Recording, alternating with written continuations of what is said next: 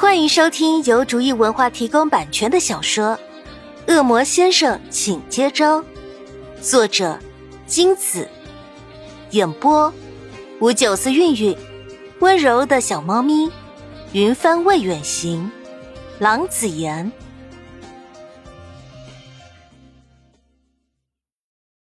第三十二章，潘夏，你给本少爷出来！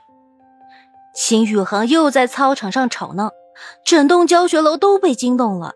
学生们纷纷趴在窗户上探看，操场上的学生也有意无意的靠过来。又怎么了？潘夏无奈的走出教室，再不出去，老师可怜巴巴的眼神都把他洞穿了。少爷，我想到了一个好方法，你绝对赢不了了。秦宇航看见潘夏出现，一改方才的凶恶样，取而代之的是他像小孩子拿糖果向小伙伴炫耀一般，笑得得意又灿烂。什么方法？潘夏异常合作的问。潘夏想着，早点解决，把他打发掉。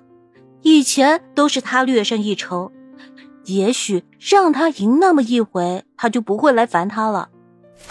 等等。你看，他得意的摸出一条手帕，潘夏上前接过来翻看，这是一条质地柔软、设计大方的手帕。远看倒没什么，近看再一摸，从质感就知道这不是普通的手帕，估计价值不菲。怎么样？这是限量版的手帕，由法国设计大师亲自设计，纯手工制作。上乘的布料和丝线，全世界可只有十条。秦宇航得意洋洋的介绍，一副你没见过世面的表情。这么名贵的手帕，你该不会想跟我比这个吧？你到底想干嘛？潘夏有种不好的感觉。就是这样。秦宇航突然把手帕抛上一旁的高树杈上。小小的手帕摇摇欲坠，你疯了？干嘛把手帕乱丢？潘夏惊讶的看着秦宇航这个疯子。秦宇航嘻嘻笑：“谁能把它拿下来，谁就赢。”看着高挂树杈、摇摇晃晃的手帕，潘夏心底一阵无语，这摆明了欺负他矮嘛！快拿下来！这么歌，我怎么可能拿到？潘夏无奈的看着秦宇航说：“这人也太幼稚无聊了吧！”秦宇航大笑：“你拿不下来，就算本少爷赢了哟。”潘夏翻了个白眼说：“行，你赢了，快把它拿下来吧，不然吹走了，你妈还不得打死你？”潘夏现在才知道，秦宇航哪是要发展成风流痞子的人啊！他根本就是要向无赖小孩发展。秦宇航轻轻一跃，手快要碰到手帕的时候，一阵大风把手帕刮到了树梢。周围的人，包括潘夏和秦宇航都傻眼了。这可怎么办？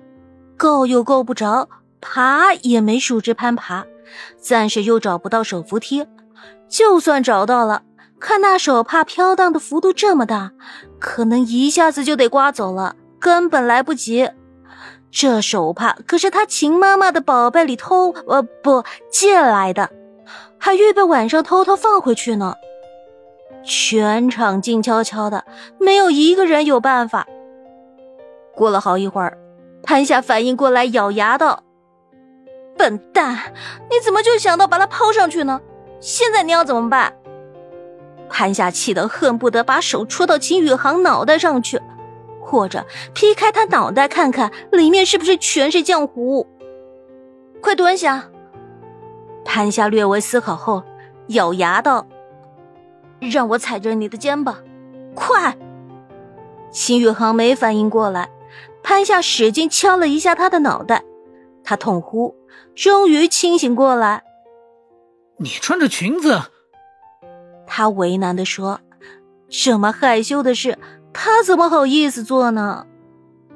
你个龌龊的，想什么呢？我有穿安全裤，快点，晚点就来不及了。白白丢了那么贵重的东西，不得心疼死？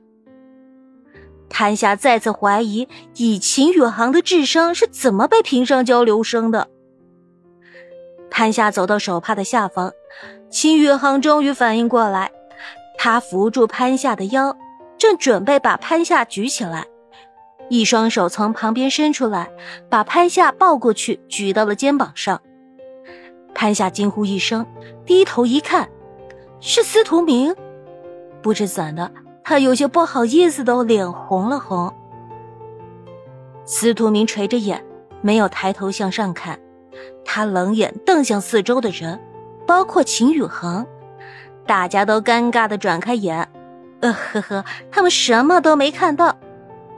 司徒明其实早就到了，秦宇航这小子最近老是胡闹，他也就在一旁看着，并不介意。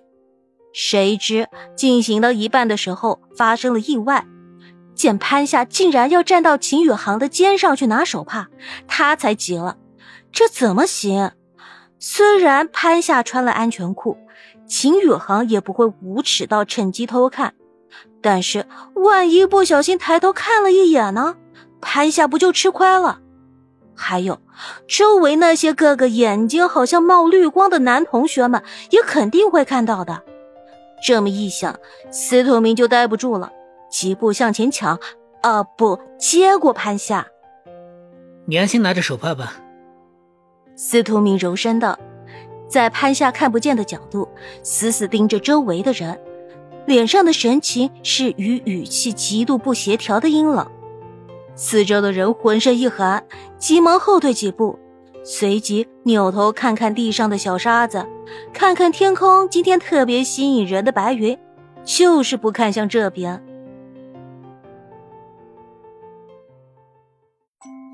本集播讲完毕，感谢您的收听。